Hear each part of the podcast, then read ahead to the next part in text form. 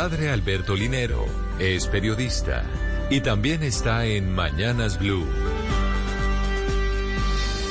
6 de la mañana, 55 minutos. En el barrio Olivo de Santa Marta, allí donde me crié, las tiendas eran manejadas por familias santanderianas que huyendo de la violencia llegaron al territorio buscando un espacio seguro para desarrollarse.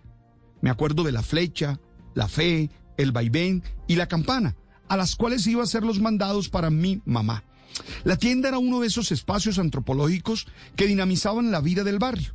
Allí se tejían relaciones fraternas que iban más allá de lo económico tanto que daban ñapa y hasta había un sistema de crédito que consistía en apuntar en dos cartones de Malboro las cifras que iban debiendo. Uno se quedaba en la tienda y otro se llevaba a la casa. Cada quincena mi papá iba y pagaba el total gastado. Los tiempos han cambiado y cada vez hay menos tiendas en los barrios, no solo porque han aparecido modelos de negocio que le sacan ventaja, sino también por todo lo que la pandemia ha ocasionado.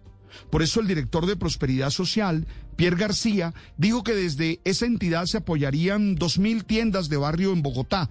Según él, el programa le daría a cada beneficiario 2 millones de pesos en surtido. Así se busca aumentar el inventario de los pequeños tenderos.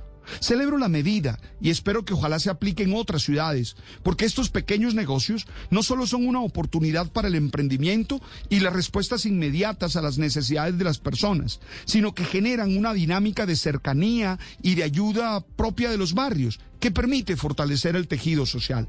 Tal vez hay algo de nostalgia en mi opinión, porque creo que la sociedad pierde mucho, como cuando dice Marc Auger, se llena de no lugares en los que los sujetos no son más que funciones y lo importante no es la cercanía y la relación entre ellos, sino que se realice lo más pronto posible la tarea que se está buscando.